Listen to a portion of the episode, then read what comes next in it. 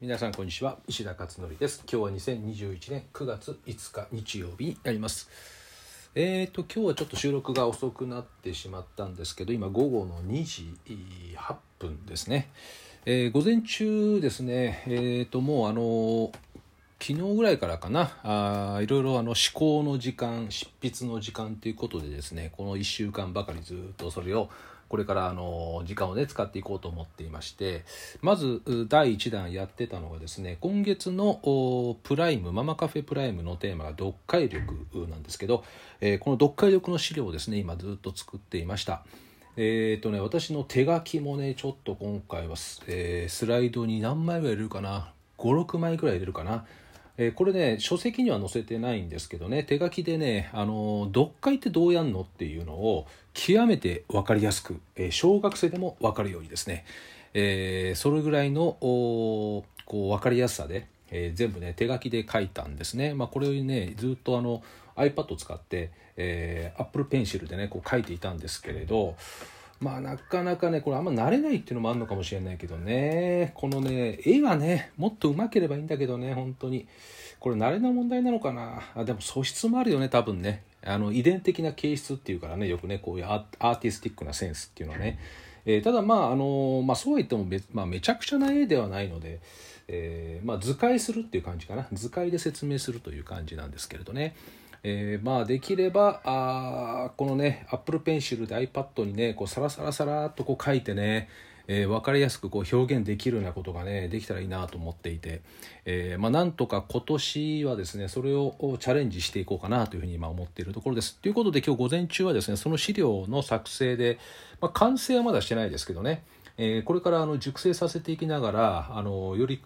完成度の高いものに仕上げていくので、まあ、ただ大体まあアウトラインは出来上がったかなという感じですかね8割方はねできたということで、えー、今日はそれを今やっていたということなんですねだから音声が午後になって今ねしまっていますで、えーと、今日のブログなんですけれどねパラリンピックについてちょっと書いたんですねで今日まあ日曜日ってこともあるんですけどブログねアクセスがあんまり良くないですね。まあ毎、毎週そうなんですけどね。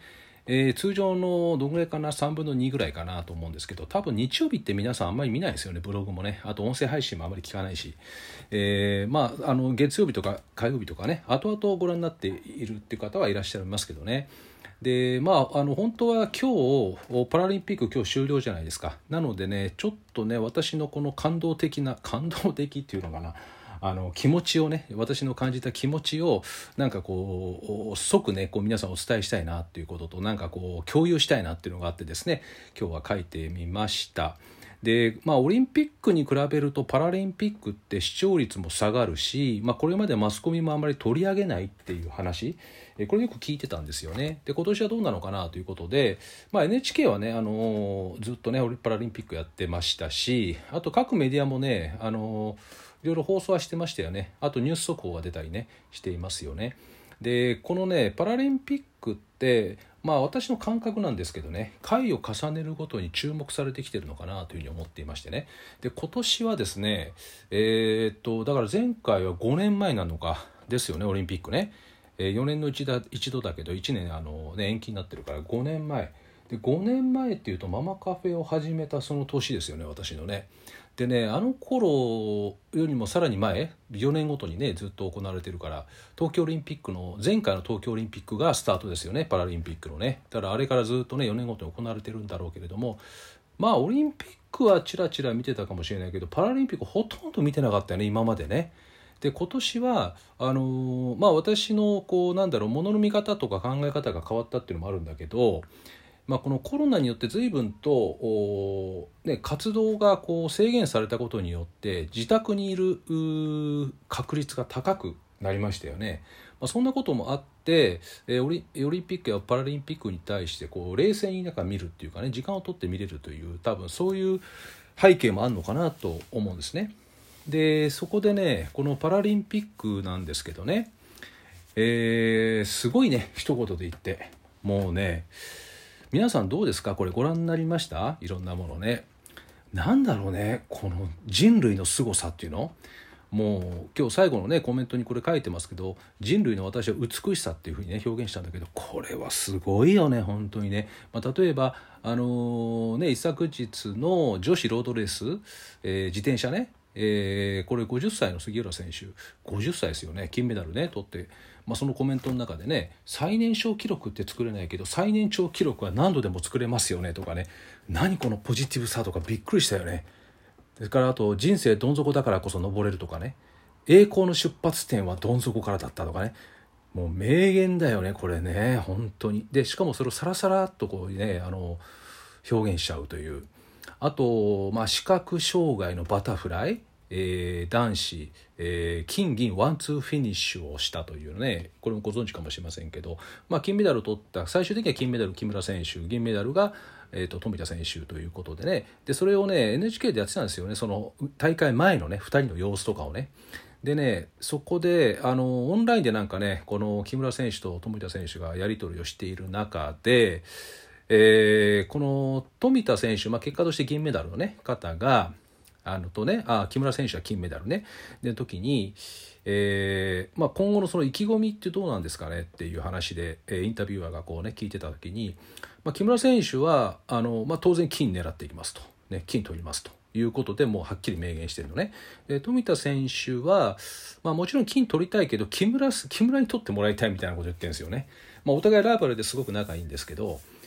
でそれを聞いた木村選手がですねあのこう言ったんですよね金を目指さない人と自分は戦うってどうなのかなっていうねこれはねもうずずしっとくるよねこの言葉言われたら。ねえだ富田選手はそれでハッとして勝つ入れてもらったっていうねで案の定当然あの、ねそのまんまの結果になりましたよね。まあでもね本当のライバルってこういうものなんだなっていうふうに思うしねだってもう2人とも目見えないですよね。ね視覚障害ですからね全く。で木村選手はもう2歳から見えないっていうね話でしたね。うわもう本当ね信じらんないですねこういうの見ててね。あとねあの水泳ではあの両手がなくてあと両足も不自由十分に全然ねこう発達してなくそれで背泳ぎで 50m で銀メダルを取った14歳の山田美幸選手ですね。